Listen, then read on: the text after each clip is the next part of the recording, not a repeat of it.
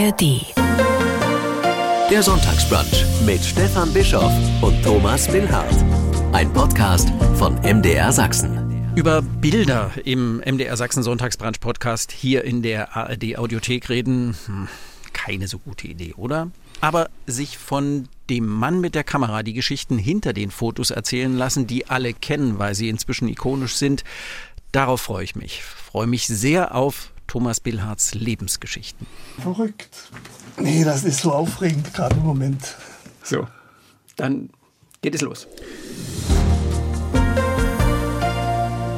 Er hat unseren Blick auf die und in die Welt geprägt mit seinen Fotos, die hierzulande in allen Zeitschriften abgedruckt waren, aber auch international. Den Fotos, die Thomas Billhardt in seiner mehr als 60-jährigen Karriere überall in der DDR gemacht hat, in Berlin zum Beispiel, aber eben auch im Vietnamkrieg. An diese Bilder werden sich sicher viele erinnern, in Kuba, überall in der Welt. Fotos, die mehr sind als Zeitdokumente. Einer der wichtigsten deutschen Fotografen ist zu Gast. Herzlich willkommen, Thomas Billhardt, dem Chemnitzer Thomas Billhardt. Ja, ich bin in Chemnitz geboren. Herzlich willkommen. Äh, meine Mutter war eine große Porträtfotografin, mhm. stadtbekannt in Chemnitz, auch heute noch, obwohl ja. sie schon in den 70er Jahren gestorben ist. Ja. Und sie hat Generationen von Menschen fotografiert ja. in Chemnitz. Und die Bilder leben noch heute. Und ich habe zu meinem 80. Geburtstag in Gab's Chemnitz eine große Ausstellung? Eine Ausstellung gehabt mit meinen Bildern von meiner Mutter, mit meinen Bildern und nun kommt dazu auch noch mit den Bildern meines Sohnes, der Modefotograf und Werbefotograf. In Asien lebt er oder mhm. war in Amerika, war in, in, der Welt lebt er jedenfalls. Mhm. Und äh, auch noch, das äh, ist ein bisschen traurig, auch die Bilder meiner Tochter, die, die schon später anfing, im, als sie an Krebs erkrankte, fing die an zu fotografieren und wurde, mhm. machte künstlerische Fotografie, was ganz anders als wir.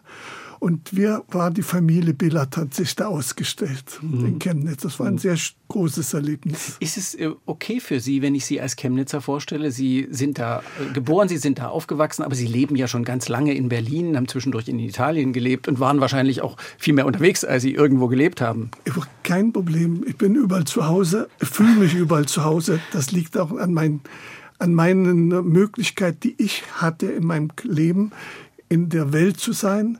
Ja. Es hat überall gibt es Dinge, die einem nicht gefallen, die einem nicht passen, das ist wohl klar, der Mentalitäten. Wenn man die Sprache nicht sprechen kann, versteht man weniger, aber es ist unheimlich neu, äh, interessant und ich bin immer neugierig gewesen zu erleben und bin, bin auch heute noch neugierig und möchte am liebsten in das Flugzeug steigen und wieder losfliegen in ein Land und wieder was entdecken, was Neues. Mhm. Aber das machen Sie ja auch immer noch. Mache ich auch. Ja. Wie hat dieses Aufwachsen, wenn ich nochmal bei Chemnitz bleiben darf, das Aufwachsen, Sie sind 37 geboren, Sie waren zum Kriegsende dann sieben oder acht, irgendwie sowas. Wie hat dieses Aufwachsen in der zerstörten Stadt Sie geprägt? Ich erinnere mich sehr genau daran, weil wie wir, meine Mutter hatte einen Futerathlet, auch schon damals und in Chemnitz. Mhm. Und sie hat uns, ich habe noch einen Bruder gehabt, sie hat uns äh, schützen wollen vor den Bombenangriffen und hat uns auf das Land evakuiert. Wir mhm. hatten das Glück. Ich habe nur einige Erinnerungen an den Bombenschutzkeller, wenn Alarm war, wenn Bomben fielen, die Ängste, das, die Alarmsirenen, das, mhm. die Angst in Kellern, den Geruch mhm. des Kellers. Aber sie hat uns das geschützt und ich kann mich nur erinnern an den roten, glutroten Himmel von Chemnitz, als es brannte, als es mhm. bombardiert war. Auch Dresden, es war zwischen Dresden und Chemnitz, war das, der, das Dorf. In welchem Dorf waren Sie? Bitte? In welchem Dorf waren Sie? Reifland im Sachsen. Das mhm. lag so 30 mhm. Kilometer von Chemnitz, zwischen Chemnitz, zwischen Chemnitz und, und, Dresden, und, ja. Dresden und sehen noch diesen Himmel. Und dann ist sie kurze Zeit später äh, nach Chemnitz wieder gegangen und ich hab, bin in den Ruinen als Kind mhm. spielend. Aufgewachsen, kenne die Ruinen, die, die, äh, die Gefährlichkeit. Wir haben da drin gespielt. Mhm. Und so entwickelt es sich langsam.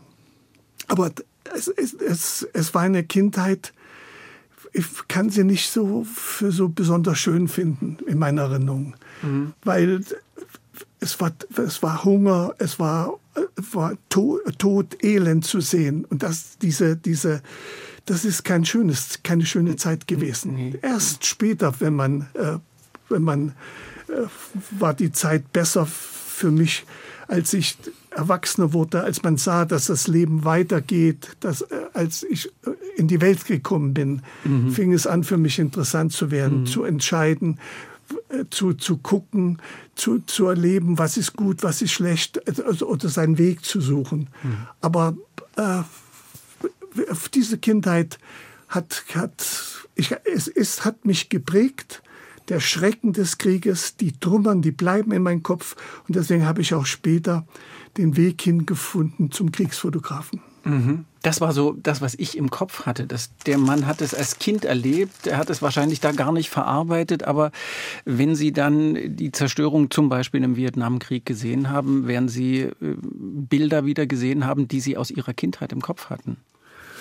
100 Prozent. Mhm. Und, und dann, deswegen habe ich auch mit diesen Gefühlen fotografiert. Das ist mhm. etwas anderes. Es, man, es ist mit der Fotografie doch so ich gehe und fotografiere, ich knipse, sagt man dazu. Hm. Sagen Sie selbst auch? Ja, sicher, warum denn nicht? Das ist, macht der Knips, Knips, man sagt das so. da spielt ja keine Rolle, wie, wie man das bezeichnet. Wichtig ist, was man sieht, was ja. man denkt und was man bringen, überbringen will mit dem Foto, ja. mit der Fotografie. Die Fotografie ja. ist, ist eine, ist, ist eine Wahrheit, kann eine Wahrheit sein, kann auch eine Lüge sein. Ja. Die Fotografie ist ein sehr, sehr etwas was sehr verantwortungsvolles, was man macht. Jetzt gehe ich in den Krieg, wenn man das jetzt nehme ich dieses Thema Krieg, was mhm. was ich ja. erstmalig erlebe mit durch Heinowski Scheumann, durch diese Dokumentaristen, die mich mitgenommen haben nach Vietnam als mhm. Knipser, als Fotograf, mhm. der, der, der, Fotos machen sollte zu diesen ihren Befragungen der amerikanischen ja. Piloten und diesen Film zu machen. Und da lebe ich. Und ist ja nicht das, dass ich nur knipse und fotografiere, sondern erlebe und entdecke. Und jetzt muss ich muss das in einem, das will ich das, was ich sehe, denke, in Bildern bringen. Mhm. Das ist nicht nur, dass man die Kamera hinhält und Knips macht, sondern ja. man was fotografiert, man welchen Augenblick. Man muss seine Gefühle, seine Gedanken in umsetzen oder, oder die Augenblicke wiedergeben, mhm. die man sieht, dass man die, die anderen mit, dass sie ergreifend sind, dass sie mitfühlen. Und das ist die Schwierigkeit und das ist der Unterschied. Mhm. Nur hinhalten, klappt, das macht jeder. Das mhm. kann man dann machen. Das ist, äh, ach, so sieht die Straße aus, ach, hier, die Blumen sind so, die Farbe, das sind, sind Sachfotos. Mhm. Aber ich will mehr. Mhm. Und das hat, äh, und, und das hat mitgebracht, dass sie, wie soll ich sagen, man muss, man, man ist sich bewusst, es ist, es ist sehr, man muss mit, man hat Ängste. Man muss, man, es kostet unheimlich viele Kraft, alleine schon die ganze Technik mitzuschleppen, alleine ja. diese körperliche ja. Arbeit. Aber auch das damals, und heute ist es leichter, heute ist moderner die Kameras, aber auch das Belichten, erst ein Film einlegen, äh, ausrechnen, ist es hell, ist dunkel, nehme ich Farbfilm, nehme ich Schwarz-Weiß-Film, nehme ich einen unterempfindlichen Eindruck und, und ausmessen, die Beleuchtung und dann auf das, auf das Ereignis warten, um es festzuhalten und dann meine, meine Gedanken zusammenzufassen, um ein Bild zu zeigen, was die Menschen berührt und angeht und äh, ihnen die Situation sagt des Krieges. Mhm. Und äh, und jetzt, jetzt habe ich zwei Möglichkeiten. Ich kann den Krieg so fotografieren, dass niemand hinguckt oder dass Leute die Sensationsgier befriedigen, dass ich den Schrecken zeigen kann, aufgerissene Bäuche, tote Leute. Ich kann aber auch fotografieren, dass man mitleiden kann, dass man spüren kann, als wenn man selber dabei ist. Das ist der Unterschied. Dass sie, dass sie müssen immer abwägen beim Fotografieren. Wem nutzt es? Wen will ich ansprechen? Was will ich? Mhm. Und das, ähm, äh, das ist das Besondere an der, an was, was, wo, wo ich so glücklich bin, dass ich diesen Beruf bekommen habe. Fotograf, der nicht ganz einfach, ich wollte gar nicht Fotograf werden. Sie wollten mal Arzt ich wollte, werden? Ich wollte Zahnarzt werden. Das war so spannend. Der Zahnarzt war ein Freund meiner Eltern. Ich habe die Gebisse gereinigt von dem Patienten. Ich konnte mit zuschauen. Ich, das war mein Traumberuf. Aber dann hätte ich hier, wäre ich nicht Ihr Gast heute. Meine, nee, wahrscheinlich hätte, und, nicht. Einen Zahnarzt meine, hatten wir noch nicht. Und meine Millionen von Bildern, die ich inzwischen gemacht habe und auch viele, viele veröffentlicht habe, haben mehr, erzählen viel mehr und geben mhm. mehr von dem. Und ich, es ist eigentlich eine, bin eigentlich, ich bin der, ich bin der DDR dankbar oder diesem System, dass sie mich nicht auf die Oberschule haben gehen lassen. Mhm weil ich kein Arbeiter- und Bauernkind war. Weil Ihre Mutter auch schon und, äh, Fotografin war, aus Österreich kam. Ja. Und, und gehörte nicht zu denen und natürlich. Mhm. Und da kam ich nicht auf die Oberschule. Also was sollst du, musste bei deiner Mutter bleiben und da wollte ich wirklich kein Fotograf werden. Aber bei, Ihre Mutter hat wahrscheinlich Druck gemacht. Aber die war, hatte eine Energie, die hat gepackt und dann sagte ich, gut, dann musst du bei mir lernen. Aber ich konnte nicht viel lernen bei ihr, weil meine Mutter aus dem Bauch fotografierte. Sie war, hat ein, hat, sie ist keine, sie hat, sie ist eine, sie hat, sie hat, wie sie das, solche großartigen Fotos gemacht hat, weiß ich nicht, die, die einmalig sind, die auch, äh, sie berühmt gemacht haben. Aber sie hat, sie konnte mir nicht über Theorie erklären, aber sie hat mir Privatunterricht gegeben damit ich mit meinen Schulkameraden, die alle äh, auf der Oberschule waren, mithalten konnte. Aber da war auch die Zeit, das war die Stalin-Zeit in den 50er Jahren. Da dachten wir, ich hau ab nach dem Westen. Mhm. Da sagt meine Mutter, nicht ohne Beruf, du musst erst was können. Mhm. Das, das, dann habe ich also den Beruf gemacht. Sie hat mich zu Fotografen geschickt, zu ihrem bekannten, bekannten Fotografen. Dort habe ich also äh, Praktikum gemacht, nennt sich mhm. das. Äh, und dann kommt meine Mutter und sagt, da ist eine Aufnahmeprüfung, wird abgehalten in Magdeburg an der Fachschule für angewandte Kunst. Packt mich und fährt mit mir nach Magdeburg. Setzt, da hatte sie keine Wahl. Und, und ich musste dorthin gehen. Und nun kommt etwas ganz Verrücktes. Mein Privatunterlehrer, den sie engagiert hatte, um mhm. mich da zu halten, dessen Steck, Steckenpferd war Kunstgeschichte. Mhm. Und ich ich muss ehrlich sagen, die Kunstgeschichte, heute ist mir das erstmal bewusst, was das bedeutete. Das hat mich fasziniert. Rechnen, Schreiben, all diesen Käse, das, ist, das war nicht meins. Aber Kunstgeschichte, das habe ich aufgenommen. Wahrscheinlich hat das, hat das was in der Legt. Nun, was war bei der Aufnahmeprüfung? Fragen, welche Künstler kennt sie, welche äh, Malereien, was, was. Und das konnte ich da war ich, da konnte ich gar nicht so schnell schreiben, wie ich mhm. wusste ich über die. Geschichte der Kunst Bescheid. Meine Fotos waren unwichtig. Ich war aufgenommen. Mhm.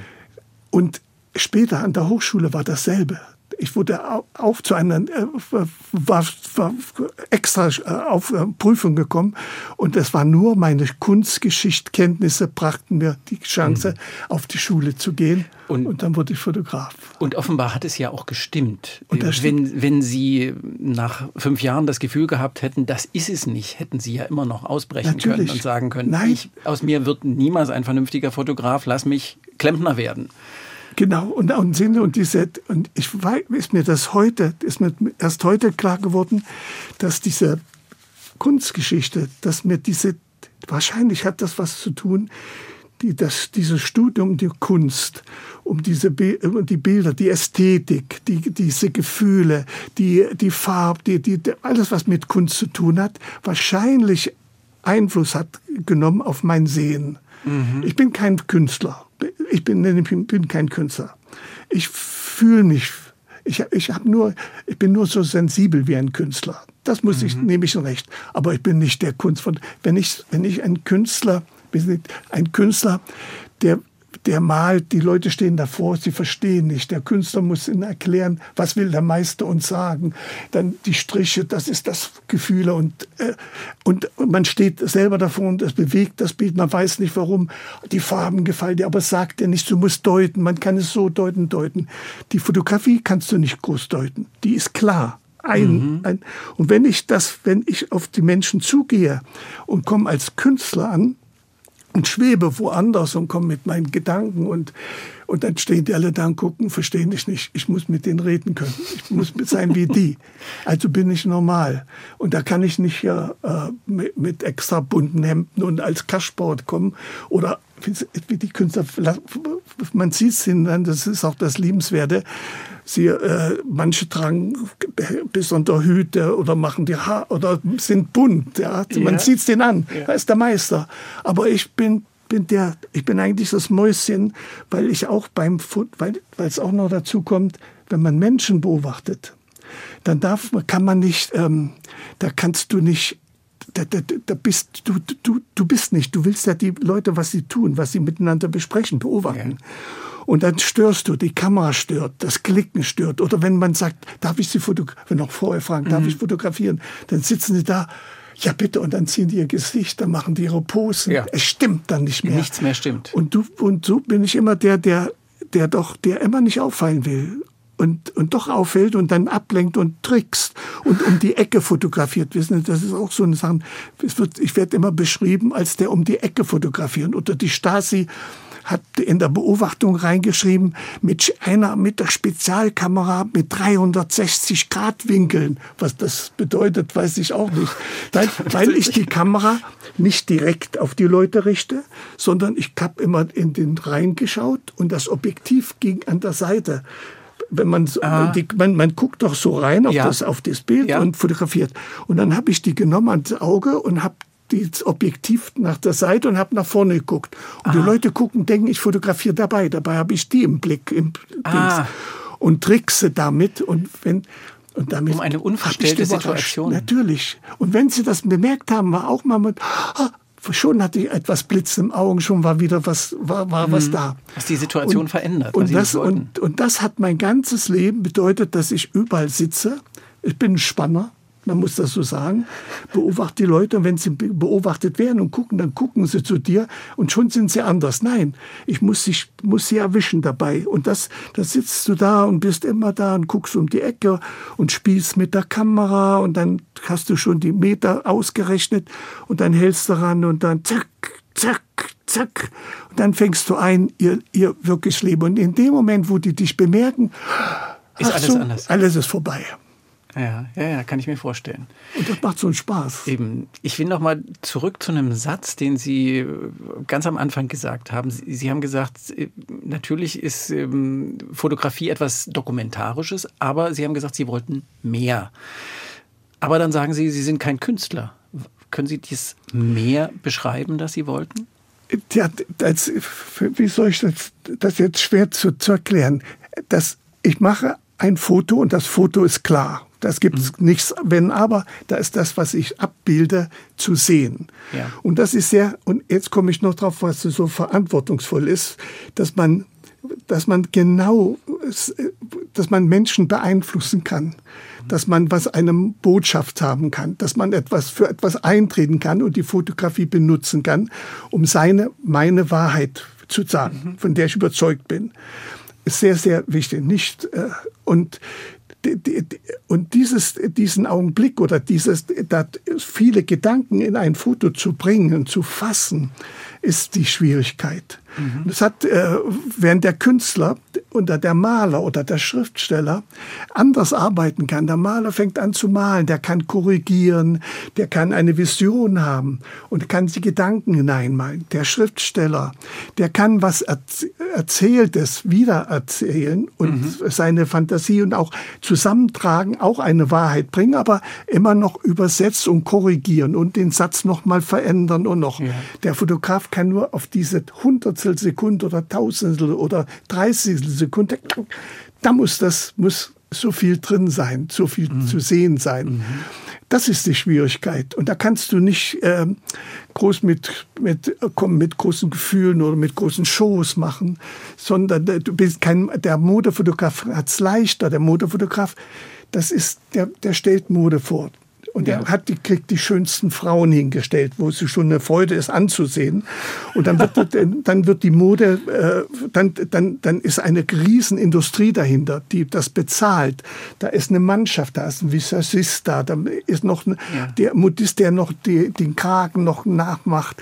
Und dann kommt der Retoucheur oder der jetzt, jetzt dieser noch die, die, die Bilder noch die verdünnen, die schlanker machen, die Hauten, Pickeln wegmachen, alles ja, das und verändern und da ist das, ist das ein, und das ist dann ein künstliches, gesamtes Kunstwerk auch, kann es sein. Die Bewegung ja. kann schön sein. Ja. Und das ist aber nicht die Wirklichkeit. Die Wirklichkeit ja. ist ganz anders. Und wenn du diese, diese Titelfotos der Zeitung ansiehst, wenn ich jetzt diese in unserer Welt jetzt siehst, wie da ist doch kein kein Mensch kaum mehr äh, zu sehen in diesen Zeitungen. Alles ist retuschiert. Alle mhm. haben weiße Zähne, lachen, haben, mhm. äh, sind ausretuschiert bis ins Letzte. Der Mensch hat doch Poren, der hat Pickel. Das mhm. ist doch das ist doch was Menschliches. Ja. Und das wird alles glatt gemacht und, und elegant und weggetrennt und, und noch viel mehr in der heutigen Zeit. Das, was, ich, was mich so traurig macht, ist jetzt möglich, dass die Fotografie nicht mehr die Bedeutung hat. Du kannst jetzt alles zusammenbauen, zusammensetzen, künstlich mhm. äh, äh, konstruieren, auseinanderschneiden und man sieht es nicht und sieht aus wie ein echtes Foto. Mhm. Der Hintergrund wird, du kannst ihn in die Wüste setzen, du kannst ihn dahin setzen, du kannst alles machen, du kannst alles verändern und es hat keinen Wahrheitsgehalt mehr. Und macht es nicht Ihre Arbeiten die auf all diese Möglichkeiten nicht zurückgreifen konnten, noch viel wertvoller, als sie ja, sowieso als Zeitdokumente natürlich, sind. Natürlich, weil sie, ja. weil sie so entstanden sind, wie Sie es beschrieben natürlich. haben. Natürlich. Und, und, und heute, ich habe jetzt angefangen, erst sehr spät, wirklich 2017 habe ich mir die erste Digitalkamera gekauft. 2017, also 17. erst vor sechs Jahren. Bis, bis dahin habe ich fotografiert mit einer und bin und auch meine meine Fotos sind für mich die fotografierten mit dieses Film, diese Kong, dieses Foto selber ist ein anderes Leben. Das jetzt sind das Punkte, Pixeln und es ist überscharf, es ist über natürlich mitunter und ich kann korrigieren. Und indem ich schon korrigiere und versuche und das machen kann, es kann es auf, ist es für mich nicht mehr, geht, geht der Wahrheitsgehalt auf jeden Fall verloren. Auf jeden mhm. Fall. Es mhm. ist äh, unbedingt. Und es verführt immer mehr. Es hat den Vorteil, dass du fotografierst. Und das finde ich wieder das, die andere Seite. Ich kann sofort sehen, ob ich das Bild habe oder nicht. Mhm. Weil man kann das sehen. Das konnte man früher. Erst wenn du nach Hause kamst, nach einem Monat Arbeit, wurde es erst entwickelt und dann wurden Kontakte gemacht, kleine Bilder gemacht. Dann konnte man in Schwarz-Weiß sehen, dann konnte man erst vergrößern. Das dauert eine Zeit. Aber jetzt kannst du sehen, ah, es hab, und das Motiv habe ich. Ich muss nicht noch mal wiederholen, wenn ich ein Motiv, ein Thema habe. Das ist, das ist wunderbar. Und du kannst vor allen Dingen was, was mich an dieser digitalen Fotografie fasziniert, fast bei ohne Licht fotografieren. Ja. Also da, du musst nicht jetzt im Blitzer diese alles machen. Du kannst, du kannst Stimmung fotografieren, aber diese Verführung und diese ist zu groß und, und das verführt dich immer wieder, doch Einfluss zu nehmen und es nicht mehr. Es ist vorbei, die große Zeit der Fotografie. Für mich. Und das ist absolut. Das ist, äh, und das wird noch schlimmer werden. Das, äh, es, ist, wir, wir, es gibt jetzt, man kann ja die, die äh, man kann manipulieren, noch und noch. Mhm. Und äh, vorbei. Und mhm. dann kommt noch dazu, du darfst nicht mehr, was mich am meisten, mich am schlimmsten berührt ist, ich kann nicht mehr, darf nicht mehr ich kann die Bilder nicht mehr machen, die ich früher gemacht habe, weil ich muss doch vorher fragen. Sie es gibt mich ein fragen, Gesetz. ob Sie mich fotografieren dürfen. Und wenn ja. ich das und ich stehe jetzt, ich habe das Beispiel, ich habe jetzt gerade einen Bildband gemacht, einen neuen, mhm. über den Alexanderplatz. Mhm. Da fotografiere ich seit 1958 als Student, mhm. habe das beobachtet und habe jetzt wieder fotografiert, bis, bis voriges Jahr noch äh, bis kurz bevor das wollte den Alexanderplatz auch von heute, die Menschen, ja. den Alexanderplatz, die, die, Häuser, das darf es ja noch machen, mhm. aber die Menschen beobachten. Und ich habe so viel wunderbare Augenblicke gefangen mit dieser neuen Technik. Das heißt, das Zoom-Objektiv mhm. ist erleichtert einen. Man muss nicht rennen vor, zurück, muss nicht wechseln. Man kann sofort schneller auch die, man kann so viel Fotos machen und dann kann ich aussuchen und ich habe die Menschen beobachtet in den 50er Jahren und heute. Das ist ein Kontrast. In den 50er Jahren war das Berlin klein. Da war das das DDR-Berlin. Das waren die, die, die, die, die Berliner. Und heute ist die Welt auf dem Alexanderplatz bunt, gemischt, aber es sind dieselben Typen. Über den Alexanderplatz gehen Leute, die verrücktesten Leute, die glauben, das ist, das ist das, das Schöne, die verrückt angezogen sind, die äh, modisch vollkommen verrückt sind, die müssen über den Alex gehen. Also die Typen, du findest alles. Und ich habe fotografiert. Und ich, und ich darf die Bilder nicht veröffentlichen. Mhm. Ich wollte zeigen, den Band von heute, das war die Konzeption, weil das Gesetz sagt, ohne schriftliche, äh, juristisch abgesichert obendrein Genehmigung des Fotografierten kannst du das nicht veröffentlichen. Dann wird dein Buch eingestampft, der Verlust, es geht nur vor Gerichten, mhm. es ist vorbei. Wir, in 50 Jahren später, wenn man über unsere Zeit berichtet, wirst du nur, das sehen wir jetzt schon, Fotos sehen, Menschen von hinten fotografiert mhm. oder verpixelte Gesichter. Mhm. Wir sehen das auch entfernt über alles.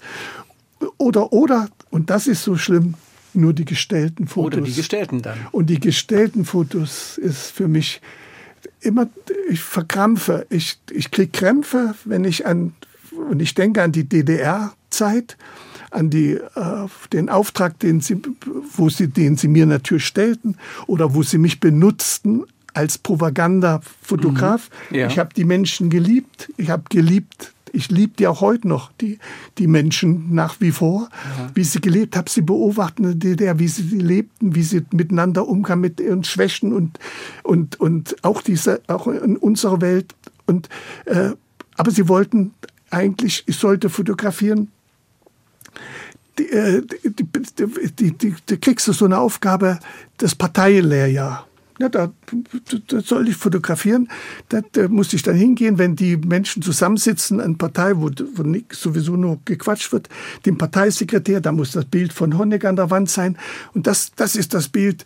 Die Menschen sind dabei zu studieren, Marxismus, Leninismus und den Fortschritt. Und das ist gestellt bis zum geht nicht mehr. Ja. Das kotzte mich an. Und ja. solche Bilder, die, sie gaben mir den Auftrag, meine Hand für mein Produkt, das muss ich in der Fotografie darstellen.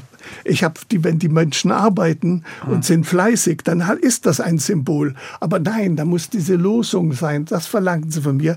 Und heute lebe ich in der, lebe ich in der freien Welt, wo man in der Freiheit ist und ich darf habe nicht mehr die Freiheit und muss jetzt nur gestellte Fotos vorstellen. Das ja. geht nicht. Das ist natürlich ein Zeit böser Konflikt, ja. Ja, kann ich, kann ich mir gut vorstellen, dass Ihnen, Tut das, weh. dass Ihnen das wehtut, ja, ja. Berühmt sind Sie und sind Ihre Bilder aus dem Vietnamkrieg. Sie sind über diese Bilder berühmt geworden weltweit, weil diese Bilder überall gezeigt worden sind. Kindergesichter, aber auch dieses ikonische Bild mit dem abgeführten amerikanischen Soldaten von einer zwei Köpfe kleineren vietnamesischen Soldatin. Hat die Geschichte hier, das ist ja schon eine Auswahl der Geschichte, hat die Geschichte hier aus Ihrer Sicht richtig entschieden, dass das die Bilder sind, die man als allererstes mit Thomas Billhardt verbindet? Vielleicht doch. Ähm, ich bin, dieses Vietnam-Erlebnis hat mich ähm, sehr verändert.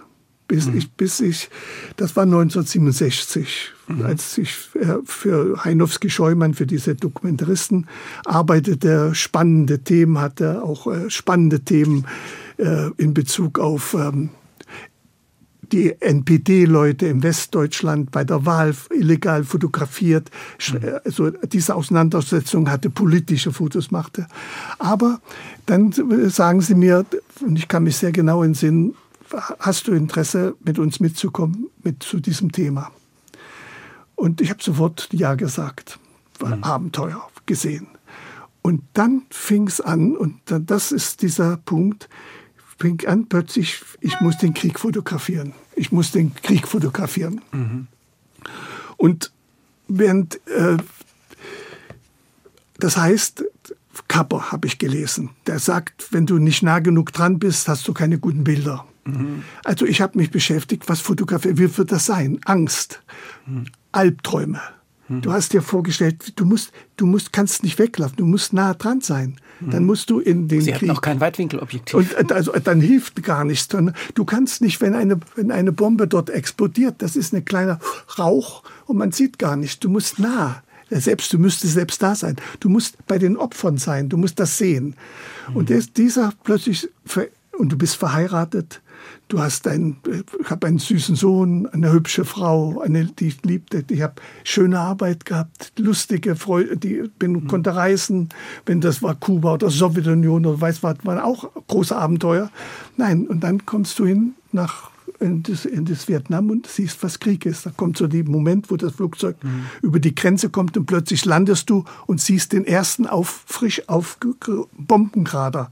Siehst die ersten, die, die, die ersten Ruinen, frische Ruinen, nicht die Ruinen, die wir in der DDR hatten, wo der Krieg dann mhm. ein, zwei, drei Jahre schon vorbei war. Oder Ruinen äh, in der Kunstgeschichte. Das ist was anderes. Frische, das ist was anderes. Und dann ist Alarm der erste Mal Alarm. Und dann geht die Sirene los. Und dann stehe ich in dem Zimmer und da ist ein Spiegel in meinem Schrank. Und da guck, jetzt kommt das Komische, du bist ein Augenmensch. Da sehe ich in den Spiegel einen nackten Mann mit, mit, mit Schrecken, mit einem Stall auf dem Kopf. Das war ich. Ich habe erst den Stall aufgesetzt und stehe da und, bin, und sehe mich im Spiegel und sage, was ist denn mit dir los? Jetzt habe ich meine Sachen, kamen nicht rüber und ich krieg, kriegte Angst, wie richtig Angst kriegt. Ich habe die Alarme und Bombenangriffe viele Mal erlebt. Ich bin, wenn das die Sirene angeht, hatte ich schon die Sachen so hingelegt, war ich die über, habe ich nicht einen Stall erst aufgesetzt, wo dann nichts drüber geht da hast du dich vorbereitet.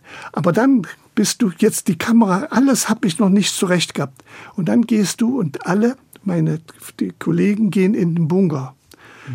Und ich, und wenn dann die Erde bebt von Einschlägen und von Abschuss, der, wenn das kracht, dann hast du auch das Bedürfnis. Und ich wollte gerne in den Bunker gehen. Und dann fängt, da fing der Moment an, genau in dieser, in diesen einen Augenblick, du musst raus auf die Straße. Du musst Aus dem Modell. Du musst fotografieren. Und ich weiß das immer noch so, ich gehe, was für eine Angst ich hatte. Weil, wenn das kracht und Stalldämme habe ich natürlich auf. Und dann gehst du und, und auf einmal siehst du keine Menschen. Vorher, vor war alles immer voll Leute. Wo sind die? Und dann ist der erste große Entdeckung, ja, da liegen, die haben sich zu schützen, haben die Betonrohre in der Erde gegraben und dann so Deckel dazu und da kann, das sind Einmannbunker. Mhm. Und die Menschen konnten, wenn Alarm war, reinspringen, den Deckel drüber ziehen und wenn die Bombe nicht direkt sie traf, haben die überlebt. Mhm. Sonst hatten sie keinen Schutz, es gab das gar nicht. Und es gibt Bilder von Ihnen, wo, wo da vier Kinder in, und, in so einer Kinder Röhre sind, Ja, aber jetzt sehe ich jetzt, wo, wo, und jetzt sehe ich, was, da sitzen die Leute drin. Und dann kracht es und du gehst, möchtest doch eigentlich unter, dann gehst du und fängst an zu fotografieren. Du entdeckst das. Da sind Kinder drin, da ist eine alte Frau drin, das, und jetzt hast du auf einmal dein Motiv. Jetzt mhm. siehst du, das ist, das ist, das habe ich nie vorher gewusst. Das ist ein Symbol. Und fang an zu fotografieren. Und in diesem Moment, wenn man dann sucht und arbeitet, ist die Angst weg. Mhm. Dann kann kommen, was will. Dann mhm. bist du ein Held. Auf, dann, dann, dann such und dann gehe ich los, dann, kann, dann könnte es um mich krumm hageln. Und dann kommt die, der Moment, wo es vorbei ist. Man kommt zurück oder der Abend oder, oder von der Reise. Und dann kommt das Nacherleben, das dich dann erstmal das, was du erlebt hast, was du gesehen mhm. hast, deine Ängste, der, der Schlafen, das verfolgt dich, das Elend, diese Verletzten, diese, was ich alles erleben musste mhm. im Krieg, was man sehen kann. Ja. Äh, äh, und das ist erstmal eins. Und dann kommst du nach Hause und sagst, Mann, bist du froh, dass du wieder zu Hause bist im Frieden. Frieden, da merkst du erstmal, was Frieden ist. Da ist der, egal ob da eine Mauer oder was da alles, dass wir, keine, äh, dass wir Mangelwirtschaft haben. Frieden ist doch was, was, was man behüten muss. Mhm. Und dann fing, da fing bei mir weiter an, ich habe ja nur erstmal nur einen Hauch erlebt, die 14 Tage, die ich da war. Da ist ja noch viel mehr. Krieg ist ja noch, ich habe ja noch, noch gar nichts weiter erlebt, außer die Piloten, die geantwortet haben. Das ist ein Thema für sich wieder, mhm. wie Menschen die so hoch ausgebildete Flieger sind, die plötzlich dann dort äh, gefangen genommen sind, wie sie denken, was sie wie sie sich entschuldigen, wie sie alle fromm sind, wie sie auf einmal alle ähm, sagen, ich habe nur militärische Ziele bombardiert, ich habe kann beweisen, wo, wie das ganze Land war zerbombt. Aber sie sagen dir, ich habe nur militärische. Und das und, und, diese Widersprüche und auch diese Gefühle. Aber jetzt weiß ich, ich habe und ich sage mir jetzt, jetzt habe ich ein Thema. Ich muss mhm. wieder. Und es gibt, man kann da nicht einfach nach Vietnam reisen, wie das man heute machen kann. Da fährst du mhm. hin. Aber dann habe ich gekämpft. Dann habe ich alles, bin ich immer wieder. Und jede Reise, jede neue Reise in den Krieg war mit größeren Ängsten verbunden, die man überwinden muss, weil ich wusste, wie was schlimm es erwartet. ist, was mich erwartet und dass ich noch näher muss und mhm. das auch so immer wieder immer steigert. Wenn man noch immer und auch Monate in dem Land ist, in, diesem, in dieser mhm. Zeit des Krieges, noch so viele Nuancen findet. Und, und jetzt sehe ich aber, dass sich meine Arbeit gelohnt hat. Darf man alles fotografieren? Nein. Das kommt noch, das ist noch, das ist etwas, was ich ähm, eigentlich gar nicht so gerne erzählen will weil es nicht, es passt nicht dazu, aber es passt vielleicht dazu, es waren, das ist unser Problem. Die Vietnamesen, wie die, auch die Chinesen, auch wie wir in der DDR, äh, wollen Propaganda, machen Propaganda. Und mhm. die Vietnamesen wollten uns, ich sollte fotografieren, wie man siegt. Den Sieg und dass keine Mutter weint, dass, keine, dass keiner einen Schmerz hat, sondern den Sieg vorwärts geht und wir werden den Feind äh, immer nur dieses, diese, alles war, wo du hinkamst, was organisiert war, waren alle schön angezogen, hatten Schuhe an, war alles vorbereitet. Das stimmte alles nicht. Und ich habe mit, ich habe es geschafft in diesen Reisen. Da, da, ich wurde vorher drei, vier Tage lang oder fünf Tage kam immer ein vom Politbüro eine Funktionär zu mir und der mir gesagt hat, was ich zu fotografieren habe der mir seine Dinge sagte, sagte, dass äh, zum Beispiel, es ist entsetzlich, ich habe ein Foto gemacht, Sonnenaufgang, der Himmel, wunderschön. Das mhm. Buch hab, das habe ich veröffentlicht, meinem ersten großen Bildband. Aber da habe ich drunter geschrieben, wenn die Sonne, das Foto, was uns, wenn wir es jetzt ansehen, zeigt Wärme, wir freuen uns, bedeutet in Vietnam was ganz anderes. Denn nach einem Regenzeit, nach einem, wenn kein, äh, wenn äh, alles dunstig ist, da kommen keine Flugzeuge. Ist heute anders. Damals kamen die mhm. nicht. Mhm. Und wenn die Sonne so aufgeht, dann ist alles anders. Dann bewegen sich die Leute anders, weil sie wissen, die Flugzeuge, die Flugzeuge kommen, bombardieren. Und das sagt er, das stimmt nicht. Er sagt, nein, wir, wir freuen uns, wenn wir, wenn wir das haben, dass die Flugzeuge kommen, da können wir sie abschießen. Und das ist der Punkt. Und alles das, und dann habe ich zu, bei mir zwei Sicherheitsleute, ein Dolmetscher, noch ein Fahrer, die mich hinbringen. Und die haben auf, zu passen auf, wie ich fotografiere. Und waren natürlich schon misstrauisch, wie ich die Kamera halte. Ne? Mhm. Jetzt habe ich das gemacht, ich habe diese auf meine Seite gekriegt. Ich habe denen, obwohl ich die Sprache nicht kann, erklärt mit Engelsgeduld, wie man mit Kindern redet, warum ich so fotografiere, was ich will und warum ich auch Wein und Schmerz fotografiere. Sonst kann man nicht, wenn, wenn man kein, nicht weint, liebt man nicht und lebt man nicht. Dass, dass, dass wir uns verbunden fühlen. Und das habe ich denen erklärt. Ich habe sie auf meine Seite gekriegt.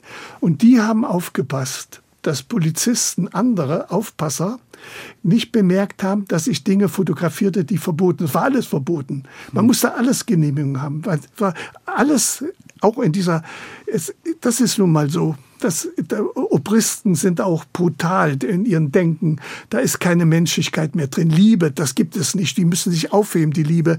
Die verbrauchen Kämpfer, die müssen an der Front. Und wenn Liebe es stört, das an, was mir alles erzählt haben. Also musste ich, habe ich sie ausgetrickst bis zum geht nicht mehr. Habe es geschafft, dass ich Geburt dabei war, dass ich beim Sterben dabei war, weil sie mir die Leute die das auf mich aufpassen, auf meine Seiten hatten. Und bei mhm. der nächsten Reise waren dieselben oder haben sie den anderen wieder erzählt und ich habe das genutzt Dem und habe, habe, habe hinter den Rücken ganz andere. Und wenn ich ausgestellt hatte, mhm. äh, dann habe ich in Schweden zum Beispiel ausgestellt, auch hier in Berlin. Ich habe in, in anderen Ländern kamen die Botschaften an und kamen an und wollten die Bilder, wollten meine Bilder korrigieren. Nein, das Bild darf nicht hier rein, eine weinende Frau, eine, ein, ein Schmerzen. Nein, und da, da musste ich dagegen immer kämpfen. Da habe ich dann natürlich habe ich auch gelernt, äh, die Sprache, die wir haben in der DDR, mich zu verteidigen und das so zu drehen. Das ist auch wieder, muss man auch mhm. lernen. Ne? Aber ich habe es geschafft. Mhm. Und deswegen sind meine Bilder anders weil mhm. die Bilder und deswegen war auch, als ich 19 mich haben die vor allen Dingen berührt, äh, die nicht den Sieg gezeigt haben, sondern die die die weinenden Kinderaugen, natürlich, die fliehenden Menschen, natürlich. denen man die Angst ansieht. Natürlich. Und wenn du, du, du, du, du, wenn du nicht liebst, wenn du nicht lieben kannst, dann, wenn du nicht liebst, dann weinst du auch nicht. Wenn du, denn wenn das nicht um deine Sachen, wenn wir nicht, wir, ich habe doch die Vietnamesen nicht als Schlitzaugenleute gesehen, als Exoten, als was Fremdes. Nein, ich würde, ich habe sie gesehen als dein Bruder und Schwester. Mhm. Dass du die, ihre Gefühle, wenn sie auch andere Mentalitäten, andere Gewohnheiten haben, ist meine Aufgabe, sehe ich auch heute generell. Und zusammen, dass wir Menschen sind, dass wir alle beide, was wir gleich fühlen, mhm. das musst du überbrennen. Und das kann man, das, das, ich kann, es gibt, es gibt so schreckliche Bilder, das ist eine weinende Mutter, die ihr totes Kind in Arm hat von, mhm. von anderen Reportern. Das siehst du aber in dem so viel Befremdendes, äh, das, das, das Dreck und, und, und das ist befremdet. Wenn, mein, wenn ich, wenn, was ich fotografiert habe, die Mutter mit ihrem toten oder mit ihrem schwer verletzten Kind in Arm, dann kannst du sagen, das könnte ich sein. Das mhm. könnte meine Schwester sein, mein Bruder, meine, und du spürst den Schmerz mit. Das ist meine Aufgabe. Und das, das können diese Propagandisten nicht. Alleine, ich bin im Norden, das war dann, der Krieg gegen China war auch noch auch ein Thema, mhm. was, was heute, was also niemand erzählt, das was, was ja eine schreckliche Situation war. Und da sind Tausende von Soldaten marschieren an die, an die Front und ich bin der Zeuge. Und ich, und ich sehe eine junge Soldaten da stehen und da gehe ich, nehme ich mir einen Tisch, gehe rauf und wollte in ihre Gesichter fotografieren. Die stehen da und gucken, haben Maschinenpistolen, Kinder, Jugendliche, die jetzt in den Krieg gehen. Und da kommt so ein russischer Fotograf, der, der, Journalist, der sprang auch auf meinen Tisch und schrie, hoch! Und da haben die alle ihre Maschinenpistolen genommen und haben hochgehalten, hurra geschrien. Damit war mein Bild weg. Ich wollte nur die Gesichter. Wenn die dich fragend ansehen, da kannst du jeden Menschen, der dort beißt. Aber nein, das Schreien, Kalaschnikow hochhalten, ist doch ein scheiß Symbol. Was hat nichts zu sagen? Das ist Propaganda. Das ist das, was sie mhm. wollten. Mhm. Das habe ich jetzt in, versucht, in ja. Bildern zu sagen. Ja. Im, aus dem Vietnamkrieg sind doch sicher auch äh, Beziehungen erwachsen, Kontakte geblieben. Sie sind ja auch lange nachher noch mal da gewesen. Sie haben auch diesen Piloten getroffen, der, der auf einem ihrer ganz wichtigen Bilder zu sehen ist. Was ist aus diesen Menschen geworden, die Sie fotografiert haben und was für eine Beziehung haben Sie dazu? Das ist jetzt sehr schwer. Es ist einmal so, dass man in einem solchen Land die Sprache nicht kann. Die Sprache kann man nicht lernen. Die ist sehr, sehr schwer und du bist fremd und sie sind ängstlich. Sie sind es mhm. gar nicht gewohnt. Das war mhm. ja, sie fassen, es ist rührend. Natürlich, die Kinder ziehen dir hier an den Haaren, an der Haut, mhm.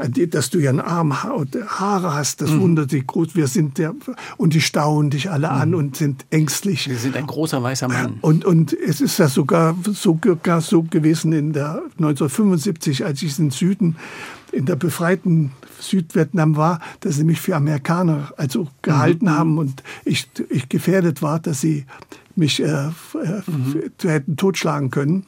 Äh, und äh, äh, das muss man verstehen. Und du kannst nicht, und du bist, kommst da an und bist schon morgen wieder oder nächste Minute weg und hast tausend, tausend Erlebnisse und Menschen. Das ist das Unangenehme. Du gehst, kriegst so viel mit, du gehst so tief in die Menschen, du bist dabei bei der Geburt oder bei, bei ihren Schmerzen oder bei ihren, sie geben dir so viel und dann bist du schon wieder weg und wo ganz anders und wieder mit den nächsten Themen beschäftigt. Dass du gar nicht die Zeit hast, mehr zu, zu kommen und das befremden. Ich habe aber dadurch, dass ich wieder 99 äh, nach Vietnam gekommen bin, mit einem Kamerateam, mit einem Filmteam, äh, die einen Film gemacht haben, äh, Eislimonade für Hong Li. Das ist eine Geschichte, die ich erlebt habe. Äh, und, und, und sie wird ausgestellt haben im Zentrum von Hanoi und Leute gefunden haben, die sich wiedererkannt haben. Und dann habe ich etwas mehr erlebt. Bin ich in die Familie gegangen, wo ich ist eine, es hat mich unheimlich berührt. Das war 1972. Da komme ich aus der, zurück ins Hotel im Zentrum von Hanoi, stehe am Balkon, und fotografiere immer eigentlich. Wenn ich irgendwo bin, habe ich mein Teleobjektiv und fotografiere auf die Straße, weil da unten, da fahren die mit ihren Fahrrädern schwer beladen. Das sind immer Motive, was da alles passieren kann, was sie transportieren, kann man sammeln, sammeln, immer wieder fotografieren. Und ich stehe und plötzlich macht es und da ungefähr 500 ein kleiner Rauch. Da haben die Amerikaner dann nicht mehr nicht mehr direkt äh, bombardiert, sondern der, wie es heute auch ist, Raketen abgeschossen. Mhm. Und dann Alarm, kein Voralarm, mitten in das Leben. Mhm. Und dann kracht dann. Und das war der Punkt, da war ich, das war dann, das war für mich, da war der Punkt, wo sie, wo ich geschafft habe, mit mein dorthin zu gehen, wo die eingeschlagen ist ja. und fotografiere. Ich sehe, wie diese, nur alleine ein Stück Blech wie das zersiebt ist, weil in der Rakete in der Spitze lauter Splitterbomben äh, sind, wie die zersieben ein. Sie bringen mich ins Krankenhaus, da liegt ein Mann, der wird operiert, der von seinem ganzen Körper durchlöchert. Ob der überlebt hat, die Bilder habe ich gemacht. Hm. Sie zeigen mir eine, ein, ein, ein dreijähriges Mädchen, dem gerade das Beinchen abgenommen worden ist, liegt da in dem Bett. Sie zeigen mir ein Baby, dem das Knie auf ist, die Knochen rausguckt mit seiner Mutter, liegt daneben. Und dann bringen sie mich in die Leichenhalle und dann jammert. Das, was ich da gesehen habe, das kann man nicht fotografieren. Ich habe es fotografiert zu dokumentieren, aber ich zeige die Bilder nicht.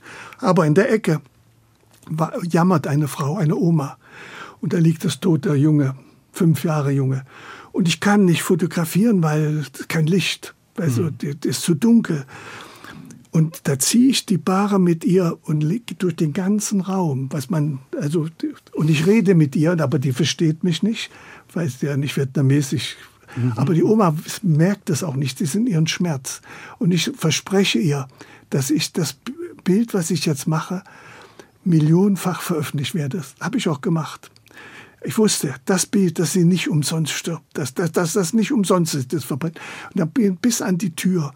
Und dann kann ich mit der Kamera mit an die, an die Pfosten der Tür ranlehnen und eine Sekunde fotografieren, nochmal, nochmal. Und habe das Bild da gemacht, wie diese Großmutter da weint. Und jetzt kommt, ist da einer, haben wir das ausgestellt im Freien in, in Hanoi. Und da sehe ich plötzlich einen Mann aufgeregt. Und dann habe ich den Dolmetscher gerufen, komm schnell, der Mann, da ist was. Das war der Vater von dem Kind. Und dann gehen wir nach Hause zu ihm. Und wissen, was, was so berührend ist? Da hängt mein Foto. Und zwar habe ich das veröffentlicht in der NBI, das war unsere mhm. Zeitung. Mhm. Eine Doppelseite ist das Bild, die Anklage ist der Titel und da ist das Foto drin der Großmutter mit dem toten Kind. Und, noch, und das hatten sie, war eingerahmt. Das hat ein Student, der in der DDR studiert hat, weil auch Adresse drauf stand, weil wir das weil ich so journalistisch gemacht habe, hatte das Ding gebracht. Dann kommst du dahin, ist die Familie da und dann hängt das Bild von mir mit bei ihnen. Und äh, den habe ich jetzt wieder besucht im März, als ich da war. Im März hatte ich das große, das war etwas, das war etwas wieder, ähm, ich konnte in, im Deutschen Haus in Saigon jetzt im vergangenen März meine Bilder ausstellen. Mhm. Und, und die wurden sehr, sehr sehr gut gemacht. Auch von meiner Kamera Work, die mein Archiv von hat. Ihrer Galerie. Meine Galerie hat das gemacht. Die haben das mit so gut gemacht. Und das ist in ein riesengroßes Foto von mir mit als Werbung war da drin und dann aber es war sehr sehr sehr sehr ergreifend. Dann war auch das, es gibt ein Kind, was ich fotografierte, was auch weltbekannt geworden ist, ein, ein, mit großen schwarzen Augen und mit einem roten Kleid, ein, hat in der Hand des Vaters sitzt, guckt die dich an. Und diese ist jetzt eine junge Frau, die war auch gekommen in dieser Ausstellung in Saigon in Ho Chi Minh Stadt und steht jetzt neben ihrem Bild und hat fotografiert. Und ich war auch wieder bei dieser Familie, mhm. bei denen. Und dann, dann, hab ich, dann war ich in äh, Hanoi beim Fernsehen äh, erzählen können. Jetzt, und die jetzt Vietnam, die ist, die, das ist etwas, die haben solche Bilder noch nie gesehen, wie ich sie gemacht habe. Das sind, die haben, kennen die Propagandafotos nur. Mhm. Außerdem war keine Tradition, eine Geschichte damals. Die, das Klima war schlecht. Die Bilder in den Museen, die kann man, Fotos kann ja. man gar nicht erkennen. Die mussten und als ich um da ausstellte, ne, die fotografierten ich, nicht. Ja, und als ich die ausstellte, haben die Vietnamesen ich habe fotografiert, die stehen davor und schauen sich ihre, ihre, äh, schauen ihre Bilder an und erleben ihren Krieg mit meinen Bildern nach. Nicht diese Propaganda. Das hat die, und die Touristen kommen, die DDR kennen die Bilder, aber die westlichen Touristen fotografierten meine Bilder, auch weil sie diese Bilder auch nicht kennen. Die waren nicht mhm. veröffentlicht mhm. bei ihnen. Sie mhm. kennen nur die Fotos der meiner Kollegen aus dem Süden, die die Kämpfer, den, die mhm. Krieger fotografiert haben. Aber ich habe die Opfer fotografiert. Hat sie das zum Pazifisten gemacht? Haben, hat diese Erfahrung, hat Sie das zum Pazifisten gemacht? Pazifisten, es, ich, es ist schwer, das zu sagen. Ich bin Pazifist. Ich, äh, wenn ich das, wenn ich erkläre, ich kann Ihnen erzählen, als ich Student war und fertig mit dem Studium war, sollte ich gemustert und sollte ich äh, zum zur NVA. Ein, ein, äh, zur NVA. Und dann habe ich das gemacht, was Felix Krull in dem Roman gemacht. Ich habe genau das nachgemacht. Ich habe nichts gehört und wenn die dann reden, habe ich dann so duff hingeguckt. Entschuldigung, Sie müssen etwas lauter reden. Ich verstehe nicht. Ich habe keine Farben gesehen. Ich habe nicht. Äh, ich habe mich benommen und wissentlich, dass die, dass diese weil die, wusste ich, dass die hübschesten Mädchen der, der, Studenten dort die Untersuchung machte. Ah. Und da habe ich den Bauch rausgedrückt und krumm dargestellt und nicht gewaschen und aus dem Mund gerochen. Ich habe alles gemacht. Und ich habe es geschafft. Das hat sich gelohnt. Ich bin nicht eingezogen. Ich war nur äh, gut für Reserve, für Verpflegung und Versorgung. Und deswegen habe ich der, der nicht. Aber ich habe das alles nachgeholt. Mhm. Ich habe das, äh, dass ich nicht bei Dame war in den Kriegen oder in den äh, Revolutionsgeschichten äh, mehr als genug nacherlebt und nachgemacht. Also ich bin mir, ich brauche mich jetzt nicht zu schämen. Muss man sich nicht. Wir machen mal eine kurze Pause und trinken mal was und setzen dann nochmal an, weil es gibt so viele, so viele, man könnte mit Ihnen über dieses Thema ganz lange reden, aber es gibt so viele andere Themen auch noch zu besprechen. Ja, ja, ich, rede ich red immer, ist doch klar. Weil Sie so viel erlebt haben. So. Ja, gut, das, das, habe ich erzählt. Ich fange mit einem Zitat an. Er ist halt doch ein Dichter mit der feinsten Empfindsamkeit und Herzenseinfalt.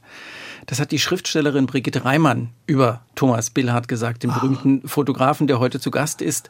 Feinste Empfindsamkeit und Herzenseinfalt. So steht's in ihrem Tagebuch über Thomas Billhardt. Herzlich willkommen nochmal. Ach, das ist, das rührt mich sehr. Ja. Fühlen Sie sich richtig getroffen in dieser poetischen Beschreibung? Ich sehe das, dass es eine Frau war, die Männer liebte. Ja. Und ähm, ich war damals wahrscheinlich auch für sie mit, mit, muss ihr Typ gewesen sein. Mhm.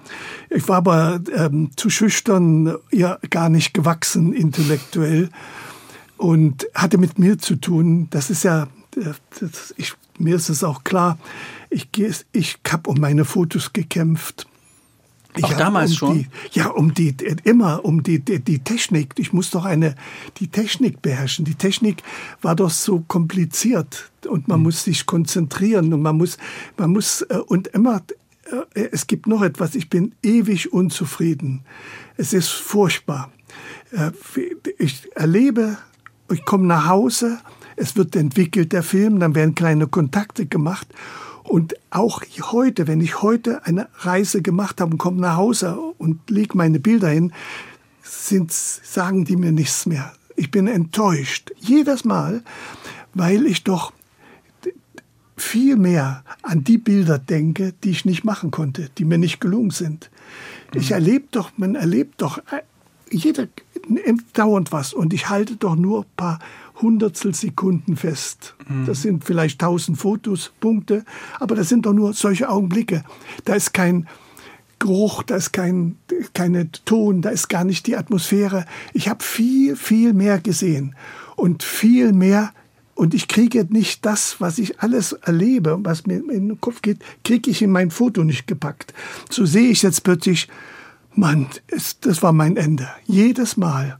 Und erst nach zwei, drei Jahren, wenn der Abstand da ist, wenn diese unmittelbaren Erlebnisse mhm, in mhm. Vergessenheit kommen, werden mir, werden mir meine Fotos bewusst. Also mhm. ich kann nach einer Reportagereise nicht meine Bilder auswerten.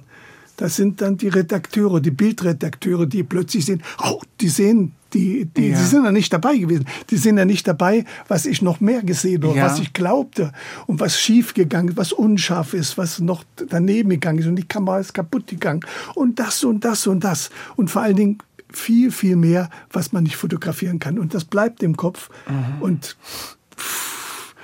dann, und, und das, deswegen sind sie immer unzufrieden.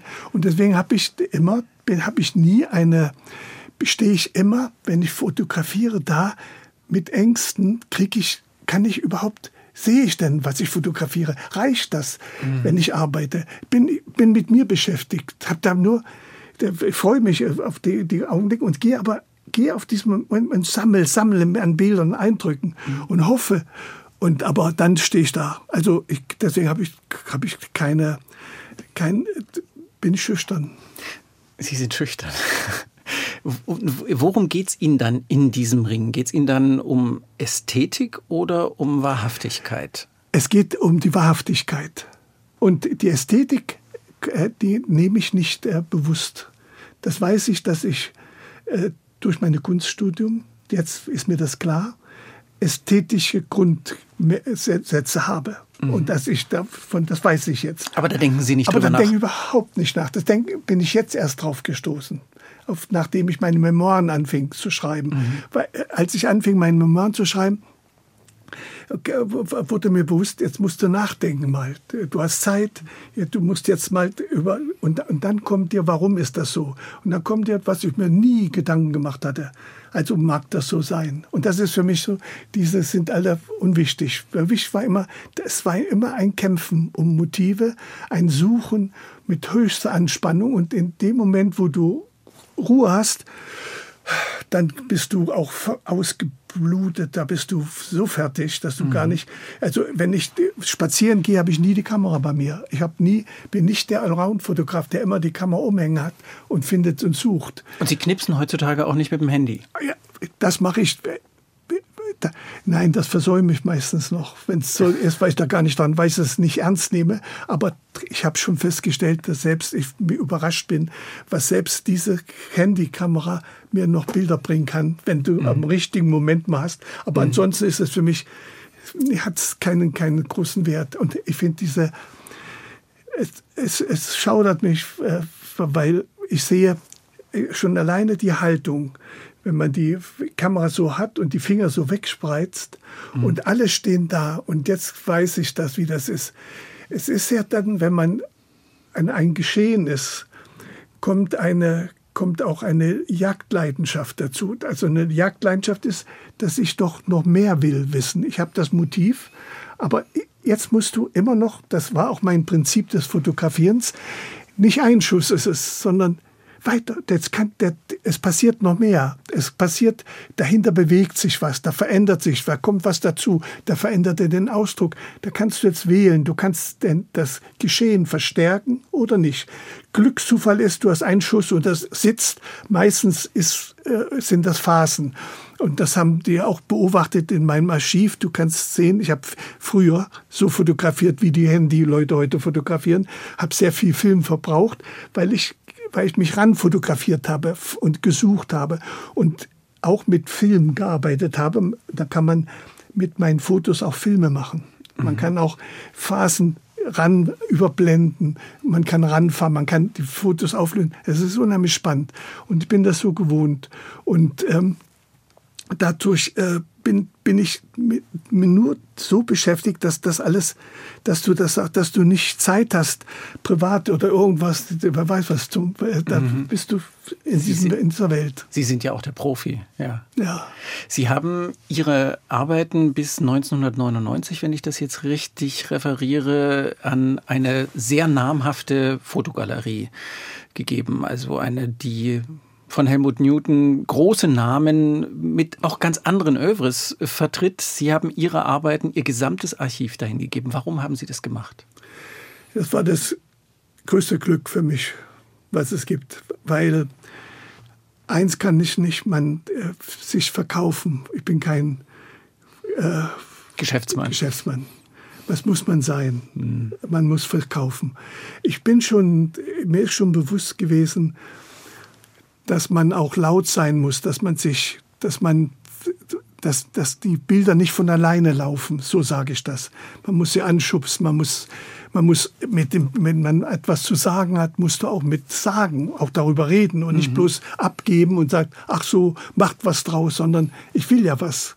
Ja. Und, und ich will dir auch beeinflussen, auch mit dem der Texter, der dann schreibt oder der Journalist, bin ich zusammen, sage ihm meine Meinung. Ich will doch auch, auch aufklären, auch, auch meine Bilder deuten oder aufpassen, dass sie meine Bilder die nehmen, die ich, die, die, sie, die sehen noch mehr als ich manchmal. Und ich hab, kann auch zugeben, dass ich manche meine Bilder nicht genug gesehen habe, weil ich nach in der Erinnerung noch viel mehr gesehen habe, und, aber in dem Bild noch andere Wahrheiten stecken und die kann, dann kann ein mhm. guter Redakteur oder ein Galerist mir meine Bilder neu entdecken.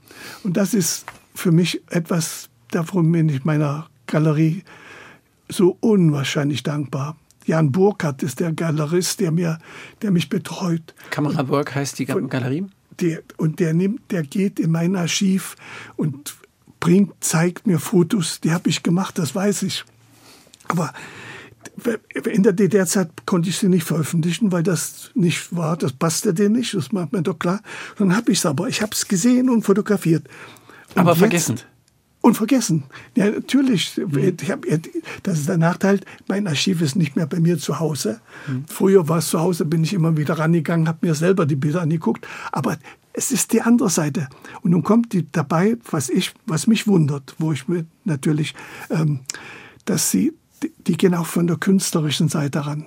Ich habe den Anspruch von Kunst, also ist für mich, obwohl die zeigen auch Fotografen, die Kunstfotografen sind, die Kunst machen. Das ist wieder was ganz anderes. Das ist, das ist wie Malerei, nur mit mhm. fotografischen Mitteln. Mhm. Da kann man was zusammenbauen. Da kannst du lügen mit den Fotos, aber du kannst auch eine, du kannst auch wunderbare Sachen rausbringen. Es ist ja. Kunst.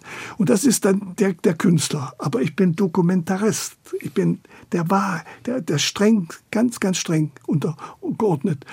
Und aber er bringt dann, sie entdecken die und dann werden die noch obendrein heute vergrößert wie ich sie niemals in meinem Leben vorher, mein langen mhm. Leben erlebt habe, in der Qualität, die es heute geht. Meine mhm. Bilder sehe.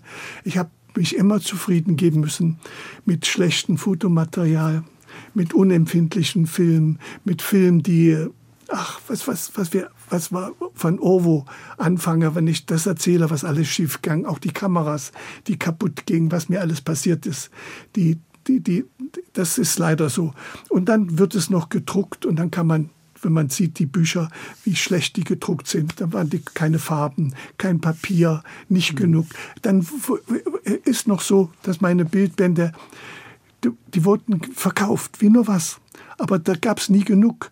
Die waren immer unter dem Ladentisch nur. Ne? Das war mhm. Bückware geworden. Also auch diese, dass du nicht mal, du hast die Möglichkeit, an Menschen ranzugehen. Das wäre die zehnfache Auflage wäre nötig, um die Menschen wollten das haben, die Bücher. Mhm. Nicht mal das konnte man äh, verbreiten.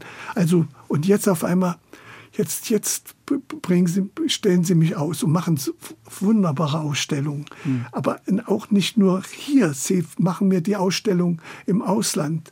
In, in äh, Hanoi zum Beispiel, mhm. in Hue jetzt, mhm. in, äh, in, in Saigon, Ho Chi Minh Stadt, in, in, in Italien. In Italien, ja. Es, es ist wunderbar und ich bin, bin sehr, sehr, mhm. fühle mich sehr, sehr. Wie beobachten Sie die Wandlung der Wahrnehmung? Ihre Fotos in der Galerie sind ja immer noch Dokumente. Sie sagen, Sie verstehen sich als Dokumentarist, aber Sie sind ästhetisiert. Sie sind, Sie sind Kunstwerke. Ja. Wie, wie beobachten Sie diese Wandlung? Die da stattfindet, die ja mit ihrem ursprünglichen Anspruch nichts zu tun hat. Nicht, ich weiß, ich, es ist vielleicht nicht gut, was ich sage, aber ich, das ist für mich nicht so wichtig, ob ich das nun, ich lege gar nicht diesen Wert drauf. Ich lege den Wert drauf, dass die Leute meine Bilder mögen. Mhm. Es gibt eins, gerade, ich habe jetzt hier auf meinem Handy gerade vorhin eine Nachricht bekommen aus Amerika.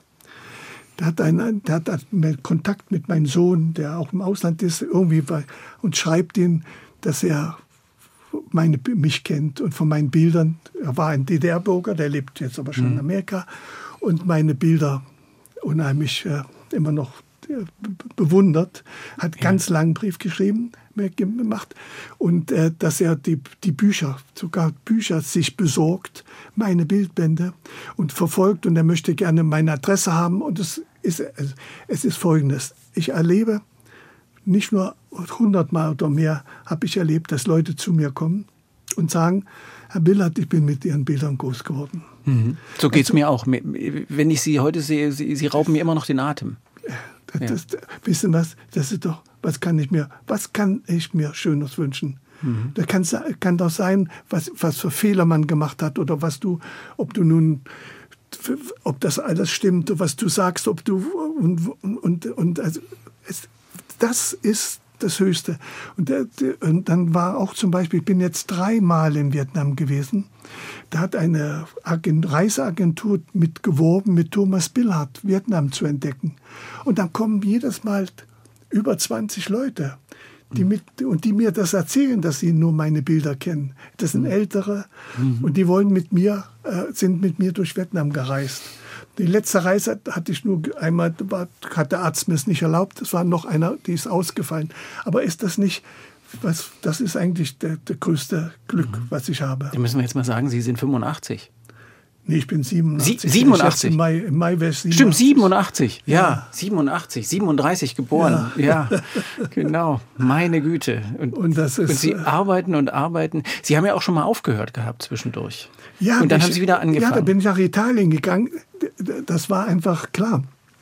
In der Wendezeit meine ganzen Ideale, meine, meine Hoffnung, dass bei uns was gut werden könnte, hat es ja nicht, das musste ich ja, musste ich ja nun auch zugeben. Da konnte ich noch so sehr mein Land lieben oder anders sehen als die, die nicht raus konnten. Mhm. Es ist ja ein Unterschied, ob ich jetzt rausgehen kann und mhm. sehe ja. und, und, und entscheiden kann und sage, mir ist, äh, mir ist diese Sicherheit oder das ist besser, aber auch die Widersprüche, das bleibt dabei.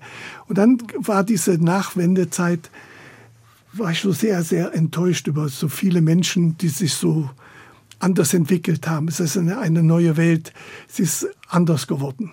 Mhm. Und, und, und, und, und wenn ich jetzt, und ich habe immer gesagt, war überlegt, wenn ich jetzt vorher, bevor die Mauer noch, also noch, wenn ich vorher weggegangen bin, hätten sie im Westen, der Starfotograf aus der DDR ist jetzt hier, ich hätte, hätte eine Reklame. Jetzt kam ich an, DDR wirst kein Interesse. Das ist auch wahr, verstehe ich ja. Mhm. Wir haben was alles mit der DDR zu tun hatte. Ich habe ein Bildband gemacht in der Wendezeit. Alles war so, alles war anders mit Kerstin Hensel. Mhm. Da, hat die, da hat die Springerpresse, was haben die mich beschimpft? Was haben die mir unterstellt? Das ist mhm. nicht, ich würde, ich würde, ich bin der Meinung, Kritik kann ich, muss ich, muss man vertragen können, wenn man, wenn man schl schlechtes Gewissen gehabt hätte oder wenn ich was irgend stimmen würde, bin ich der Meinung, wenn ich was gesagt habe. Aber was zu unterstellen, was so absolut voll, äh, mhm. gelogen ist, nur um, und das war klar, das ging ja um wir sind die Verlierer, wir sind, was mhm. die, das, das ging nicht. Und das hat mir erstmal wehgetan und habe ich so die Schnauze voll gehabt. Und dann bin ich nach Italien, weil ich in Italien vorher durch meine Arbeit viel in Italien war, für die, äh, mit Karl Gass, mit diesen großen mhm. Dokumentaristen, habe ich für ihn gearbeitet und bin in Italien geblieben, habe für die Kommunistische Partei in der Toskana fotografiert habe äh, das Land bereist, Bildbände gemacht für Italien. So hatte ich Kontakt.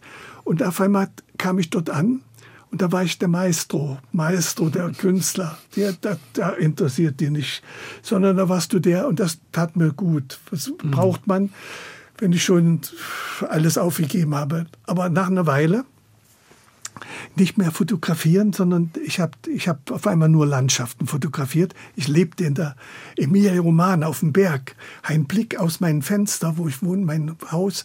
Sie glauben nicht, was für Sonnenaufgänge, Untergänge mhm. und was für eine schöne Landschaft ich hatte. Und was ja auch Spaß machte, fotografieren. Aber das waren keine Menschen. Mhm. Und, äh, und, und, und ich habe keinen Auftraggeber. Ich brauche auch diese Kontakte. Ich war ja. weg von, vom Zentrum, weit weg äh, von allem.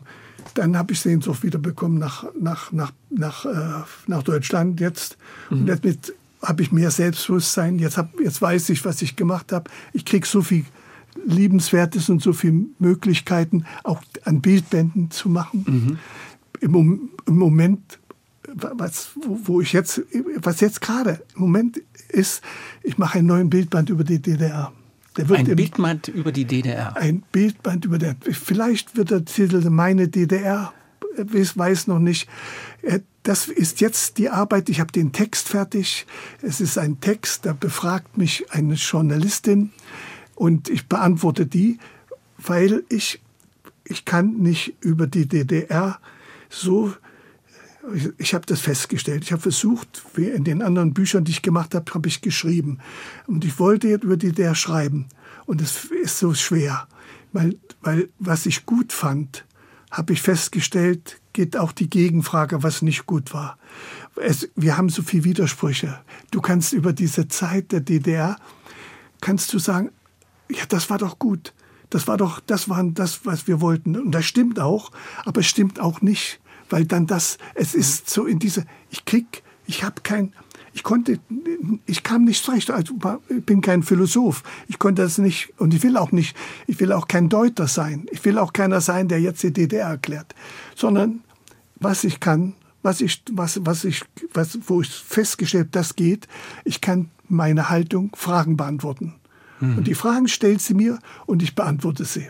Und was für Bilder zeigen Sie dann da? Welche Bilder zeigen Sie da?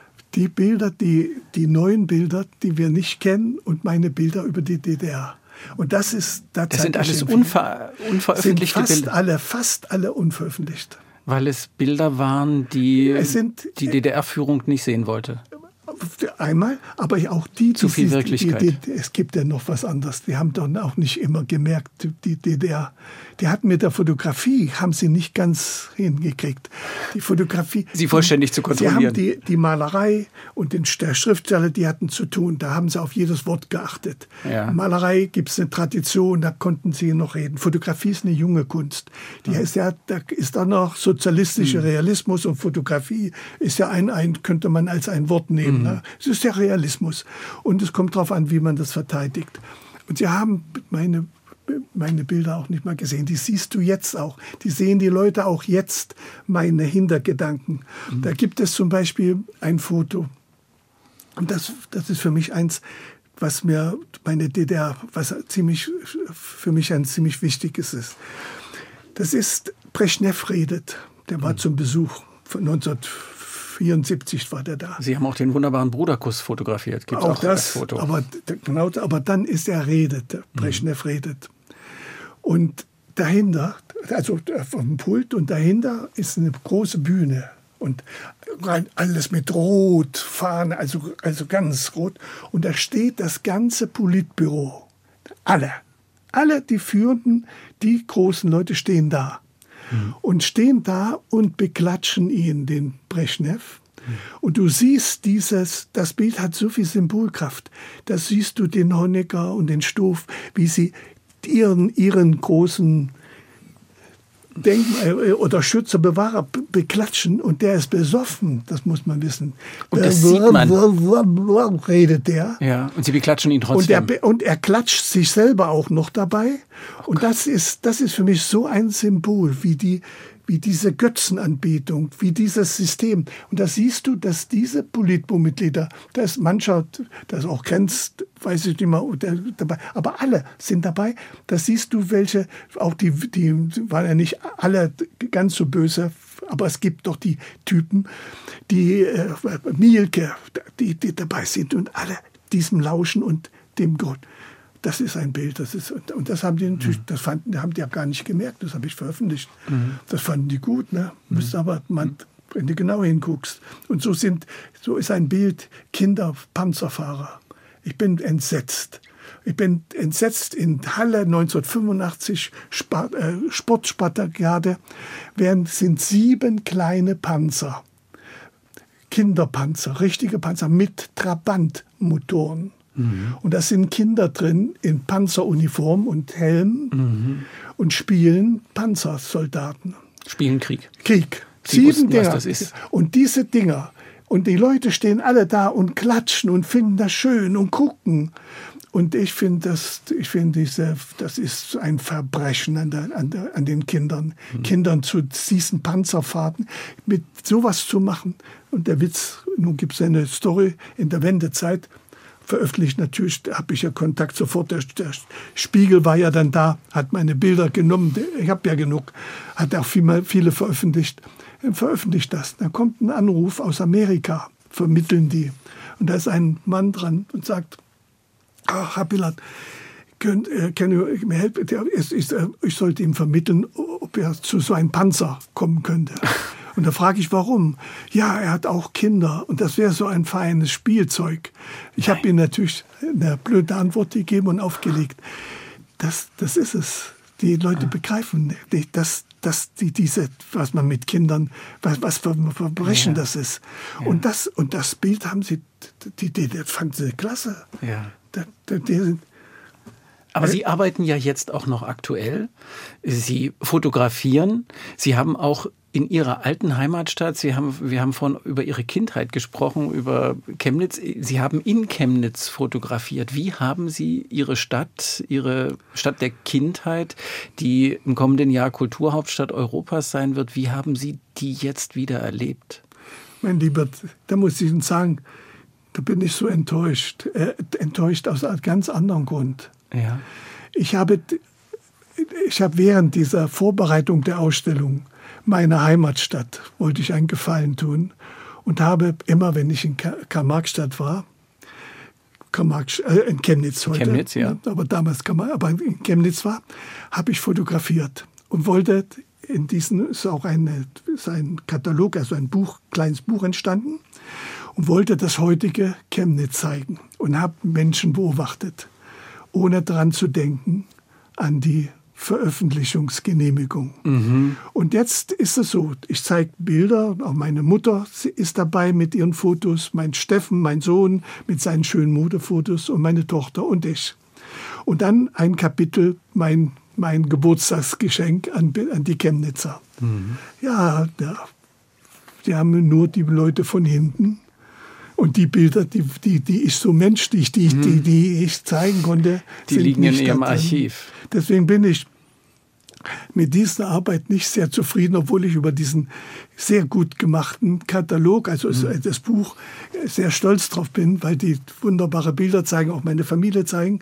Aber das, was ich wollte, Ihnen zeigen, mhm. dass ich heute noch fotografiere, mhm. kann ich nicht. Mhm. Aber mir ging es ja um Ihr, mehr auch um Ihr Gefühl, wie Sie Ihre Stadt wieder erlebt haben. Die hat sich ja erheblich verändert. Das, das äh, ist in Chemnitz ist so, es ist für mich insofern fremd, weil ich schon mit 15 Jahren weggegangen bin. Mhm. bin sehr früh weg. Mhm. Und, ähm, und da war es das Ruß Chemnitz. Und äh, das war kein schönes Chemnitz. Und jetzt, wenn ich jetzt wiederkomme, ist es für mich eine fremde Stadt. Ich habe keine Freunde mehr.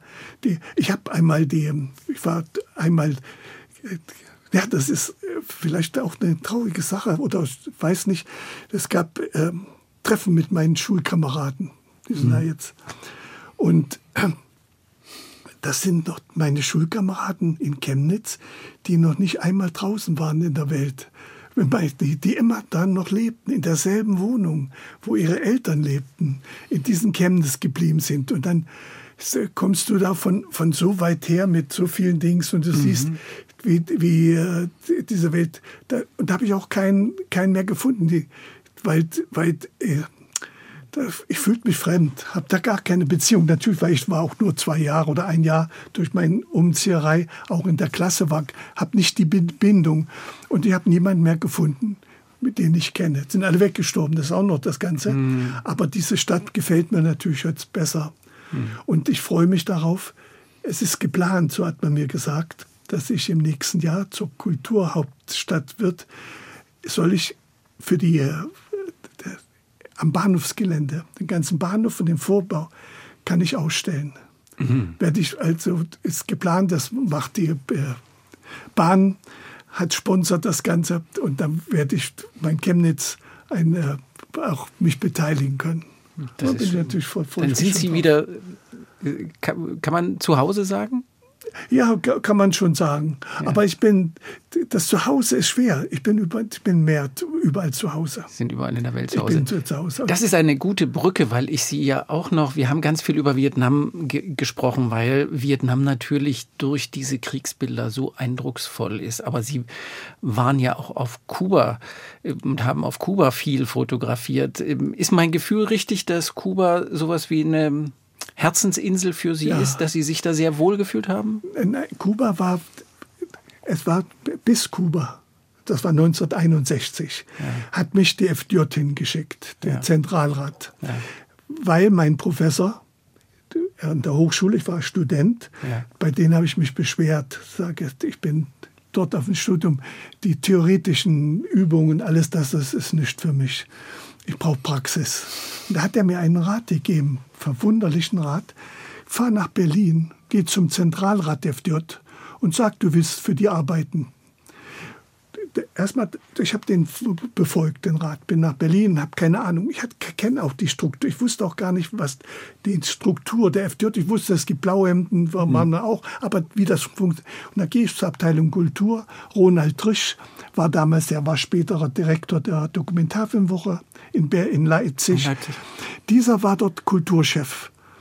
Und die, der schickt mich und ich fotografiere und bin, nach, bin, bin eigentlich in Berlin geblieben und in Leipzig studiert, habe mir da eine Bude genommen und äh, ein Labor eingebaut und lebte nur in Berlin und fotografierte und, und immer mehr für die Jugend, äh, zu, mhm. zur Zeitung und alles. Und die haben Sie dann nach Kuba und geschickt? da schicken die mich nach Kuba mit Ebert Panitz und mit Thor Salomon, mit dem Dichter.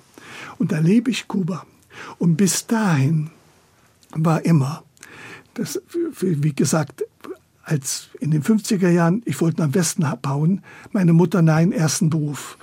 Nach, nach meinem Studium, nein, dazu musst du erst praktische Erfahrung, dann kannst du abhauen. Dann, nee, jetzt, jetzt dein Studium, danach. Mhm. Und jetzt war es, mein Professor haut ab nach mhm. Westen. Mhm. Der kam nicht mehr zurück. Und ich dachte, der holt mich weil ich war sein Lieblingsschüler. Ne? Ja. Der hat mich nicht geholt. Jetzt war ich da und jetzt bin ich in Kuba und erlebe, habe bis dahin immer im Kopf, jetzt ist die Zeit, du könntest abhauen. Politisch habe ich wirklich nichts. Aber ich erlebte diese, diese revolutionäre Zeit, diese mhm. Alphabetisierungsmaßnahmen, die, das Ganze, diese, und habe mich natürlich verliebt auch in, die, in diesem, das war's. Auf einmal merkst du, dass die Welt bunt, da, da Rassen zusammen sind, schön sind, dass die Temperament haben, nicht so lahm wie bei uns zu Hause in unser kleinen Land. Nicht dieses, äh, ist die Landschaft auch noch bunter. Da ist ja, da ist das, der, der Wolken, der Kracht ist da, ist Sturm und Nebel und Farbe und Musik und Schönheit. Ich bin, konnte mich immer, immer wieder verlieben, immer weiter in dem Alter. Und dann kam der Rückflug. Und ich wollte eigentlich da bleiben. Ich wäre, ich wär, mein Kopf sogar hat sich das auf einmal, ich, aber du fährst eben zurück. Und da wurde die Mauer gebaut. Ja, und in, in, in Gender war Zwischenlandung.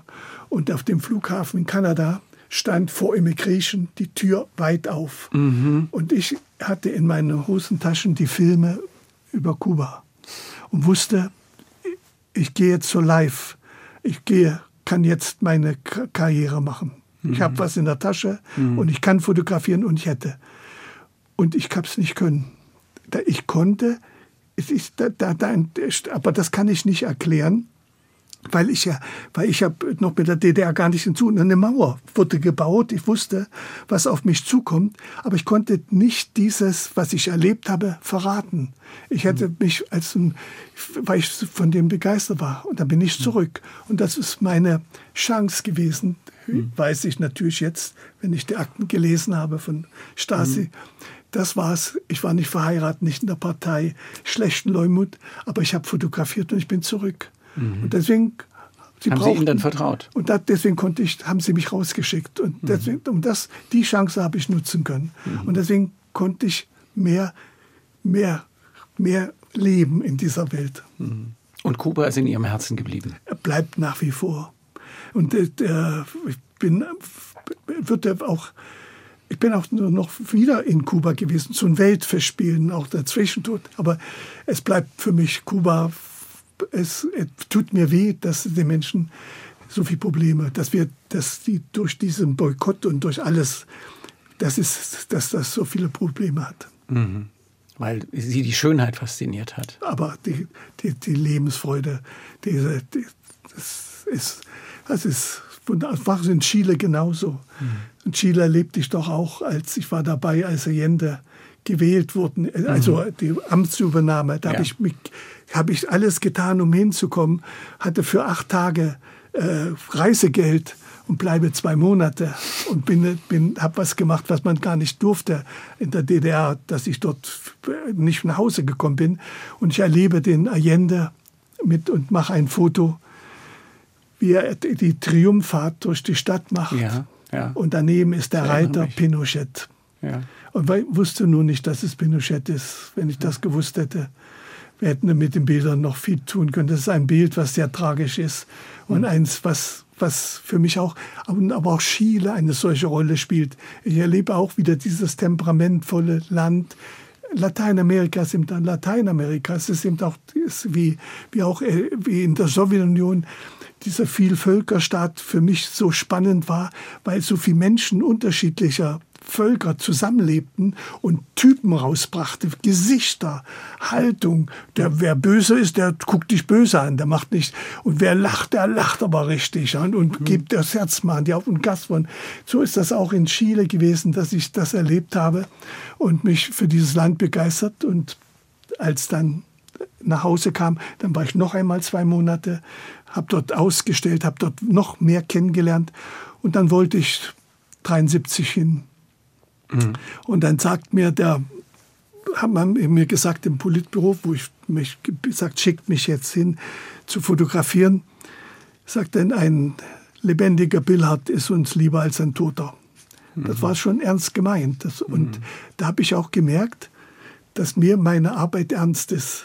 Mhm. Das ist ja nicht, das macht man nicht, wenn man, das mhm. macht man ja nicht zum Spaß. Und, und man kann nicht äh, das möchte ich sagen, ich bin nicht in den Krieg gefahren, um Geld zu verdienen und, oder einen Namen zu machen, sondern ich wollte hin, um was mit meinen Fotos zu bewerten. Und, mhm. und das habe ich auch gemacht. Da bauen Sie mir jetzt zum Schluss eine gute Brücke, weil ich gerne wissen wollte, man sieht andere Menschen auf den Fotos, die Sie fotografieren. Man sieht Motive, man sieht Leben. Man sieht nicht Thomas Billhardt, aber man sieht Thomas Billhardt doch was ist das Billhardsche in Ihren Fotos? Ich glaube, das jetzt zu wissen, nur weil ich meine Memoiren geschrieben habe und mir Gedanken gemacht habe. Und weil man dann weil in sich gehen muss, wenn man etwas sagen soll oder will, mhm. muss man ja auch was sagen können. Dann kann man nicht irgendwas so sagen. Und ich glaube, dass, dass es ist, Sie sehen jedes Foto, was ich gemacht habe, sagen wir allgemein, spricht hat eine Geschichte hat eine Haltung. Es ist nichts, ist nur geknipst. Zack, zack. Sondern ich warte auf einen Moment, dass da was passiert, dass ich was erzähle. Wenn es noch so belanglos ist, ist eine Geschichte zu sehen. Mhm. Und, und es ist eine Wahrheit und es ist etwas, um näher zu. Und, und es ist eine, ich habe eine Grund, das ist mein Glück. Ich bin christlich erzogen, bin nicht mehr christlich, schon lange nicht. Aber ich habe eine grundhumanistische Erziehung hm. genossen. Und die hat mir geholfen, auch in den sozialistischen Realismus und der sozialistischen Zeit nicht äh, brutal und ordinär nur die Parolen, die Partei hat immer recht, die, die, den nach diesen Parolen nachzugehen und das so umzuwerten, sondern ich bin immer mit humanistischen Gefühlen rangegangen. Und das, glaube ich, das macht es aus, was, ich, was mich unterscheidet oder unterscheiden sollte. Ein Menschenfreund, ein Humanist. Thomas Billhardt, vielen Dank für dieses Gespräch. Spannende Lebensgeschichten authentisch im MDR Sachsen Sonntagsbrunch Podcast erzählt, zum Hören und immer wieder hören hier in der ARD Audiothek. Jeden Sonntag neu. Jeden Montag neu gibt's unseren Kulturpodcast aufgefallen. Auch dahin hätten Thomas Billhards Geschichten gut gepasst. Der Sonntagsbrunch, ein Podcast von MDR Sachsen.